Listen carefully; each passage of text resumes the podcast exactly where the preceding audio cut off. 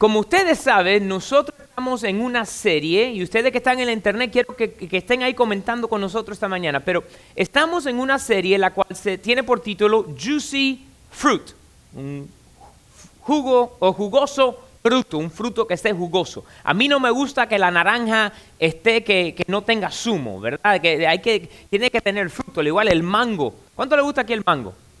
El mango es rico, el mango es bueno, pero un mango seco no es muy bueno. Queremos que sea lleno de fruto y de jugo. Y hoy vamos a empezar a hablar acerca del fruto. Las primeras tres semanas hemos estado hablando acerca del árbol y, eh, eh, nosotros estando conectados a la vid, ¿verdad? Y hoy vamos a estar empezando a hablar acerca específicamente del fruto. Y quiero que vaya conmigo al libro de Gálatas, Gálatas capítulo número 5, y vamos a leer los versos 22 y 23. Gálatas 5, 22 y 23. Gálatas 5, 22 y 23. Y dice así, está en, está en inglés, el español. dice, estamos listos ya para el servicio en inglés, pero en este, ahora ahí, gracias.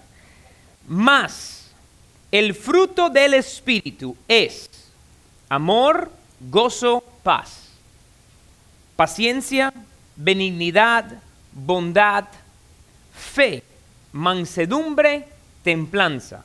Contra tales cosas no hay ley.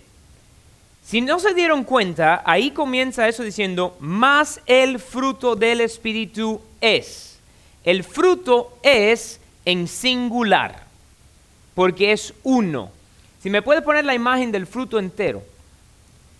El fruto es como el mango este que nosotros ahí nos diseñaron un fruto el cual es dividido en diferentes porciones, en el amor, el gozo, la paz, la paciencia, la benignidad, la bondad, la fe, la mansedumbre y la templanza. Y hoy específicamente vamos a estar hablando acerca del amor. Es el fruto en el cual nos vamos a enfocar en esta mañana. Digo conmigo, amor. amor. Y sabes, cuando nosotros hablamos acerca del amor, estamos hablando acerca de Dios. ¿Por qué? Dice la palabra que Dios es amor. Y esta palabra aquí en Gálatas, el amor es agape, es el amor incondicional. Y el amor es el primer fruto, o la primera porción del fruto, y es la clave o la llave al resto del fruto. El amor es como el jugo que fluye a través del fruto entero. Porque sin amor no hay gozo, no hay paz, no hay benignidad, no hay bondad, no hay fe. Sin el amor no hay ninguno de los otros. Por eso creo que Dios lo puso como el primero. Y quiero que entiendan algo también, cuando estamos hablando acerca del amor, primeramente es hacia Dios. Nosotros no sabemos amar si no fuese por Dios. Y este primer fruto es hacia Dios. Y no es de tu hombre natural o de nuestra humanidad. El amor como fruto del Espíritu es el regalo que Dios nos da inmediatamente cuando recibimos a Cristo como nuestro Salvador. Y tenemos que entender lo que es el amar a Dios. Es más, la Biblia dice que nosotros amamos a Dios porque Él nos amó primero. ¿Sabe por qué Dios nos creó a nosotros? porque nos ama y para poder nosotros amarle a Él. El amor. El amor es súper importante en la vida del creyente. Y déjame decirte una cosita más. El amor es el secreto a la vida del cristiano. A la vida victoriosa de un cristiano. El éxito y el secreto es el amor a la vida de un creyente que está lleno de fruto, el éxito y el secreto es el amor. ¿Cuánto han escuchado tantas veces gente decir que no quieren saber nada de Dios o de una iglesia por falta de amor? Porque no dieron con un cristiano lleno de amor. ¿Sabes? Nosotros podemos estar de desacuerdo con alguien y todavía hablarle en amor.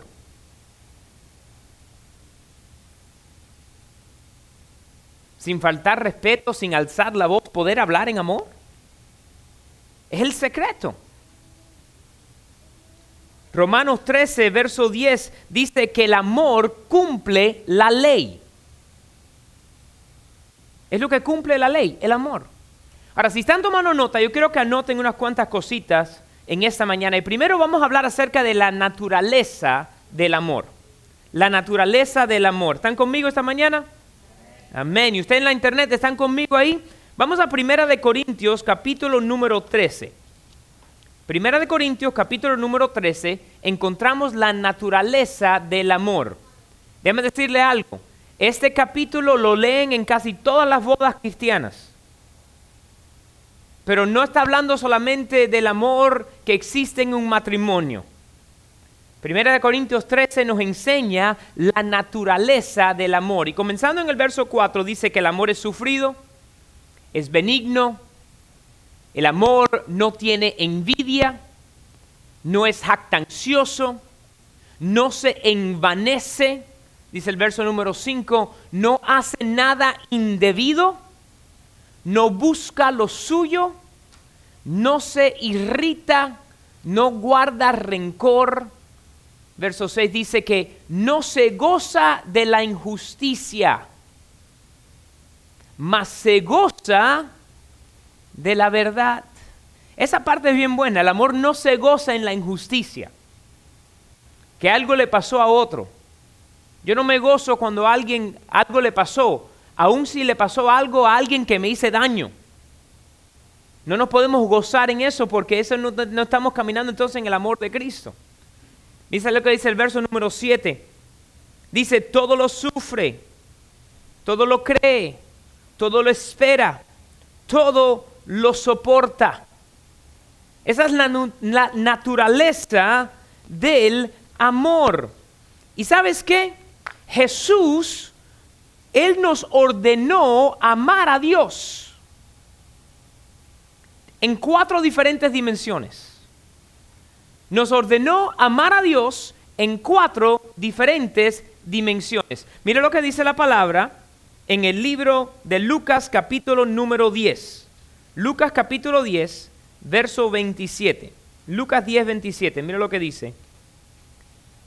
Aquel respondiendo dijo, amarás al Señor tu Dios con todo tu corazón, con toda tu alma, con toda tu fuerza y con toda tu mente y a tu prójimo como a ti mismo. Ahí hay cuatro dimensiones donde Cristo nos dijo, o nos ordenó, nos mandó, nos dio como mandato de amar a Dios. El primero es con todo tu corazón. Dice con toda tu alma, con todas tus fuerzas y tu mente. ¿Qué significan estas cuatro cosas? Bueno, cosas o dimensiones. Con todo tu corazón indica tus emociones. Dilo esta mañana, emociones. Dios quiere que, o Jesús nos dijo que amásemos a Dios con todas nuestras emociones. ¿Han visto algún padre alguna vez eh, en alguna actividad de sus hijos, tal vez un juego de pelota, un, juego de, fútbol, eh, algo que sucede, tal vez usted ve a un niño ahí de, cinco años, va a la pelota y, le pega, y el papá o la mamá empieza, ¡Ah! y parece que metió un gol en la Copa Mundial. ¿Lo han visto? Algunos de ustedes están bien callados porque ustedes son el padre que con toda la emoción lo grita, ¿verdad? Vemos los videos, porque hoy en día grabamos todo y todo lo ponemos en la internet. La primera vez que el niño coge el tete y lo saca de la boca y se lo pone con emoción. Pueblo, tenemos que amar a Dios con toda nuestra emoción. La segunda dimensión es tu alma. Tu alma enseña o connota tu voluntad. Dilo esta mañana, tu voluntad. Cuando estoy hablando ahí de la voluntad, estoy hablando acerca de tus deseos. Es la voluntad. La voluntad indica deseo. Tenemos que desear el amar a Dios, tener la confianza en nuestro Señor, con toda tu voluntad.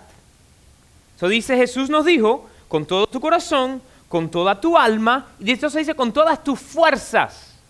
Eso indica tu cuerpo, de dónde sale la fuerza es en el cuerpo, ¿verdad? Con todo tu cuerpo. Levantamos manos al Señor en amor. Con todo, podemos danzarle al Señor, podemos hacer todo en nuestro cuerpo. Tiene que mostrarle el amor al Señor. Jesús lo dijo, amarás al Señor tu Dios en estas cuatro dimensiones. Y por último dice, con toda tu mente. ¿Y qué significa con toda tu mente? Tus pensamientos, tus facultades mentales, tus pensamientos, tu imaginación, todo lo que es tu mente. A veces nosotros decimos, bueno, yo amo a Dios, pero no le amamos con todo nuestro ser, con toda nuestra facultad. Tenemos que amar a Dios con todo nuestro ser. Mente, voluntad, cuerpo, nuestro físico, con nuestro corazón, nuestras emociones, con nuestra mente, con todo, tenemos que amar al Señor. ¿Y sabe lo que Jesús nos estaba enseñando ahí? Quiero, que lo entiendan muy bien. Cuando Jesús dice que amemos al Señor en estas cuatro dimensiones, Él nos está enseñando que el Espíritu Santo dirige al hombre natural a un aspecto sobrenatural. Es lo que está sucediendo aquí el espíritu dirigiendo al hombre natural a hacer algo que es sobrenatural. Porque el amar incondicionalmente es sobrenatural. Como humanos nosotros no sabemos amar incondicionalmente. Ponemos amor con condiciones. Muchas veces, aún como, porque tal vez me ay no, como padre o como abuelo, como, como yo amo incondicionalmente. Cuando nos damos cuenta, a veces aún ese amor de padre o de abuelo tiene condiciones y nosotros darnos cuenta. Y se lo sacamos en cara. Porque yo te amo, te hice tal cosa. Ah, si te lo estoy sacando en cara que te lo hice por amor, ya paró de hacer sin condición. Por eso te digo, es un amor, el amor natural es algo el cual no es el amor incondicional que está hablando el fruto del Espíritu. Porque el fruto del Espíritu es un amor que Dios nos da en el momento que lo recibimos a Jesús como Señor y Salvador y nacimos de nuevo, inmediatamente entonces sale un amor diferente, un amor sin condición. ¿Están conmigo esta mañana? ¿Sabe? Le, voy a ser bien franco y honesto un momento. Le estoy hablando, por un momento le voy a hablar a los que están en persona. Y le, le doy gracias porque todos estamos haciendo lo que tenemos que hacer, pero es tan difícil porque no puedo ver expresiones en los rostros con las máscaras. Entonces, eh, eh, y sé que las, tenemos puestas porque, porque es lo que nos está pidiendo la, la, ciudad de edad y estamos eh, siguiendo lo que es la ley. Pero te digo por un momento, como, persona mirando, gracias a Dios, algunos de ustedes también están moviendo la cabeza, entonces me deja saber que ahí, ahí están conmigo todavía. Bueno, vamos a regresar ahí a la prédica. Dice la palabra de Dios que el que no ama no conoce a Dios, porque Dios es amor. Le pueden anotar, está en primera de Juan 4.18. Perdón, 4.8. La segunda cosa ahí, quiero que anote esto seguramente, eh, eh, y esto es Jesús hablándonos a nosotros. Jesús nos dijo que el amor es requerido. No es una sugerencia, es requerido. Mira lo que dice Marco 12, 30 y 31. Marcos 12, 30 y 31. Amarás al Señor, lo mismo que está en Lucas 10. Amarás al Señor tu Dios con todo tu corazón, con toda tu alma, con toda tu mente, con todas tus fuerzas. Este es el principal mandamiento. Y el segundo, dice en el verso 31, es semejante. Amarás a tu prójimo como a ti mismo. No hay otro mandamiento mayor que estos. Entonces, el amor es requerido. Ama a Dios, ama a la gente. Ama a Dios y ama a la gente. Ama a Dios y ama a la gente. No nos puso condición. Nos dijo que hay que amar a todos. Jesús nos dijo, hay que amar a Dios en cuatro dimensiones para que sea tu ser completo. Hay que amar porque es requerido. ¿Sabe qué más Jesús nos habló y nos dijo ahí? Jesús exige un amor recíproco un amor recíproco. Y lo encontramos en Juan 15, verso 12. Mira lo que dice Juan 15, verso número 12. Este es mi mandamiento, que os améis unos a otros como yo os he amado. Eso enseña reciprocidad. La dije bien. Reciprocidad. Un amor recíproco. Jesús dijo, yo te amo, ahora tú enseña el amor a otros. No dijo, ámalos un poquito, dijo, ámalos como yo te amo. Recibe amor, da el amor.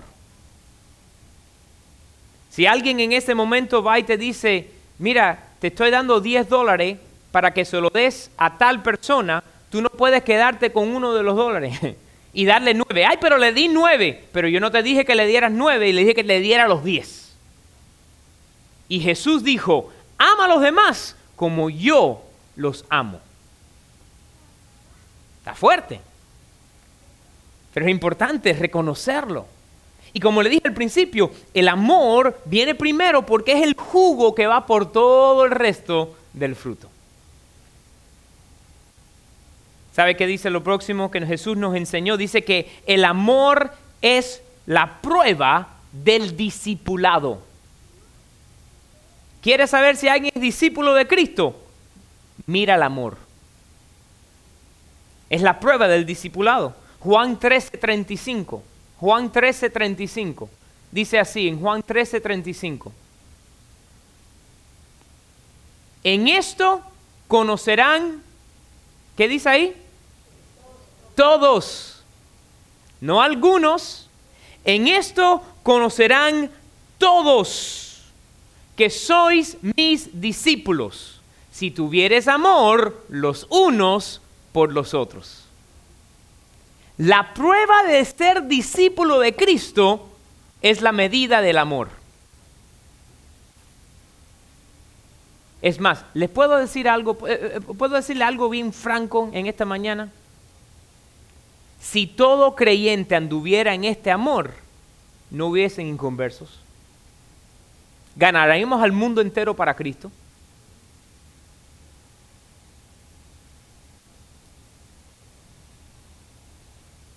Si todos caminásemos en el amor que Cristo nos dijo que caminásemos,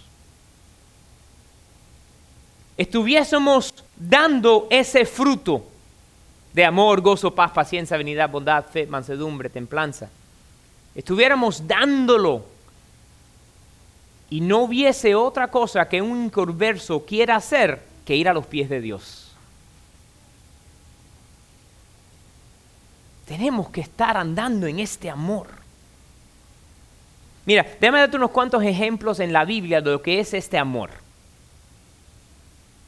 Lo pueden leer, anótalo ahí con calma, lo puedes leer después. En el libro de Génesis, en los capítulos 40, específicamente en el capítulo 45, hablamos acerca de José. Si se recuerdan de José, José es uno de los doce hijos y él dice Abraham, Isaac y Jacob, ¿verdad? Jacob tiene 12 hijos. Entonces, uno de estos dos es José. José es el que lo cogen y lo tiran en un pozo, lo venden, después lo compra Potifar, eh, eh, la esposa de Potifar lo acusa de, de, tratar, de, tratar de, acostarse con ella, lo tiran en la prisión, se olvidan de él en la prisión y al final de cuentas es exaltado a segundo en comando de todo Egipto. Llega el momento donde el sueño que Dios le dio se hace realidad y todos sus hermanos tienen que venir a donde está él. Y cuando muere el padre de él, los hermanos empiezan asustados y vienen a él y le dicen, perdónanos, perdónanos lo que hicimos y todas esas cosas. Y en el capítulo 45, José le dice a ellos, Ustedes lo intentaron para mal, pero Dios me envió para la salvación de todos. El amor de que Dios nos da y quiere que nosotros brindemos, pueblo, es el amor que aún le damos amor al que nos hizo daño.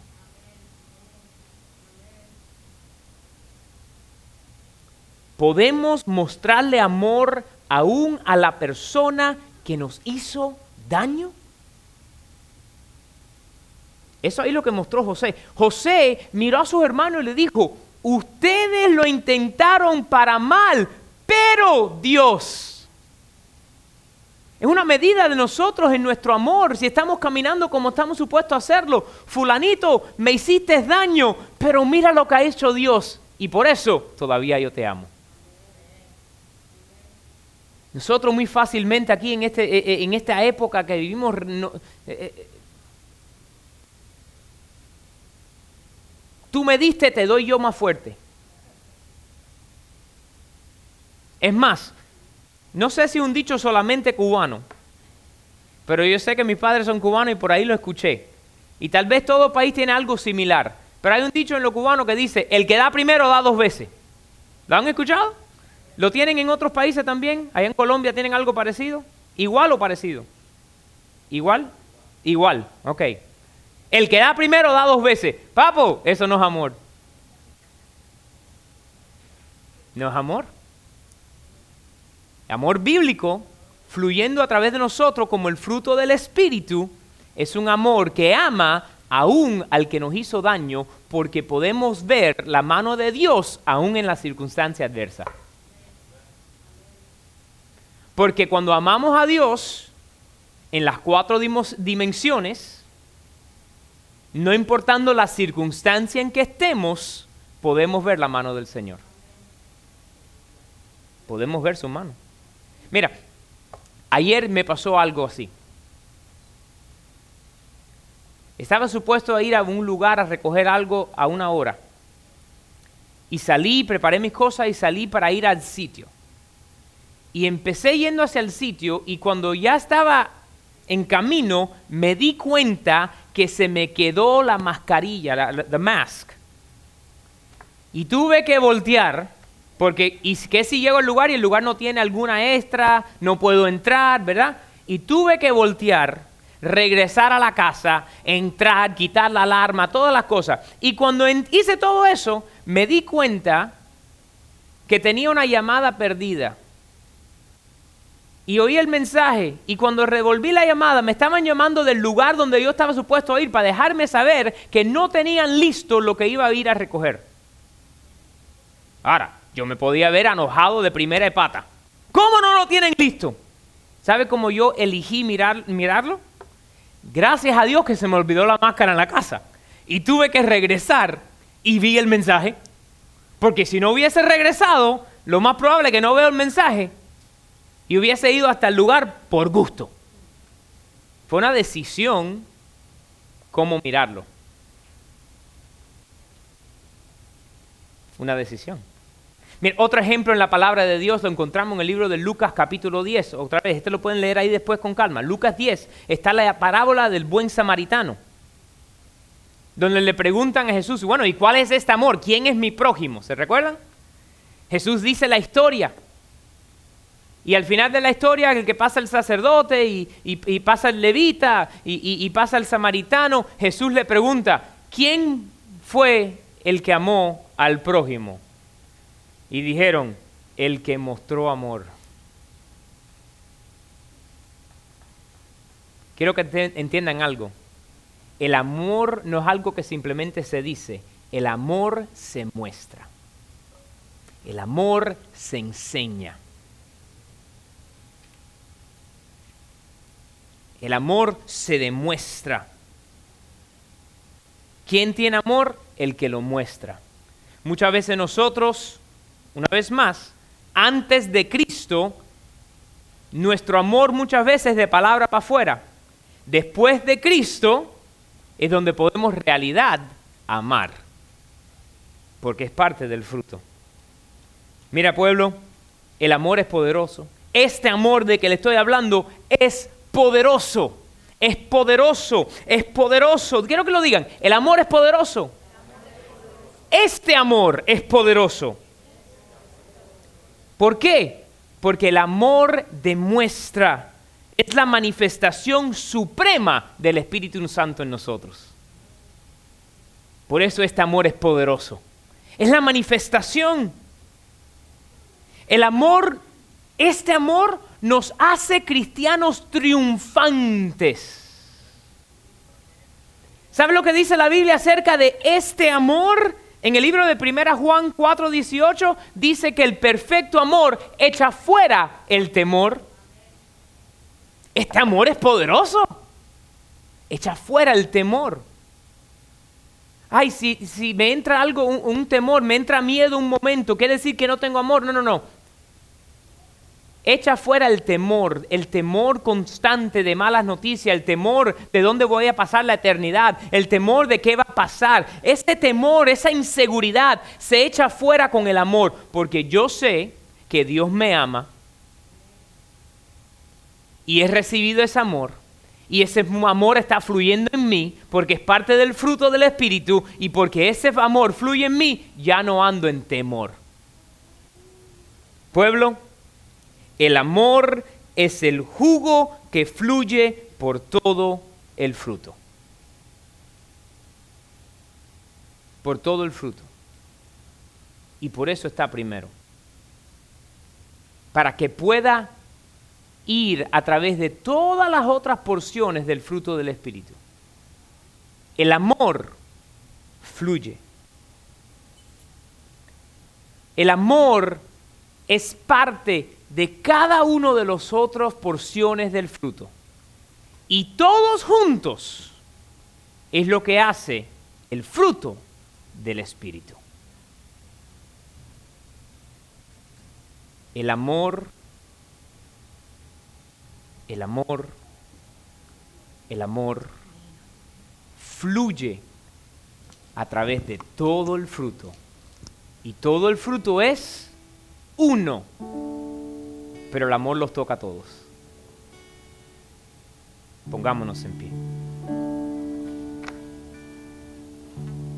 Señor, en esta mañana nosotros te damos gracias. Te damos gracias, Señor, por este amor. Señor, por este amor incondicional que tú nos has dado. Te damos gracias, Señor, por amarnos primero. Te damos gracias, Señor,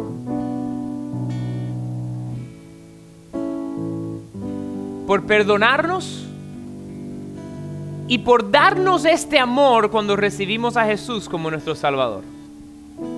Para poder tener como cristiano la habilidad de amar. Y Señor, te pedimos que nos ayudes a caminar en este amor mostrarle este amor a otros, a todos, para que como Jesús dijo, todos puedan saber que somos tus discípulos. En el nombre de Jesús. Antes de seguir en esta mañana, yo quiero darte la oportunidad de hacer a Jesús el Señor de tu vida. Para que tú puedas recibir salvación, pero también puedas recibir este amor. ¿Y qué es lo que dice la Biblia? Que de tal manera amó Dios al mundo, que dio a su único Hijo para que todo aquel que en Él creyera no se pierda, mas tenga vida eterna. Dice la palabra en el libro de Romanos que si tú confiesas con tu boca lo que crees en tu corazón, serás salvo. Así que en esa mañana, si alguien aquí presente, ustedes a través de la internet, si usted nunca le ha pedido a Jesús que venga a vivir en su corazón, si usted nunca ha recibido este amor, o tal vez usted se ha alejado de Dios y dice, hoy yo quiero arreglar cuentas con Él. Yo quiero que simplemente diga esta oración conmigo. Y dile, Señor, yo soy pecador. Y por tu cuenta, por mi cuenta, no puedo llegar a ti. Yo reconozco que Jesús es tu Hijo, que Él vino a la tierra, vivió una vida perfecta, murió en la cruz y resucitó de la tumba para pagar el precio de mis pecados. Y hoy le pido a Jesús que venga a vivir en mi corazón, que anote mi nombre en el libro de la vida. Y de ahora en adelante, Señor, yo soy tuyo. y tú eres mío. En el nombre de Jesús. Amén, amén y amén.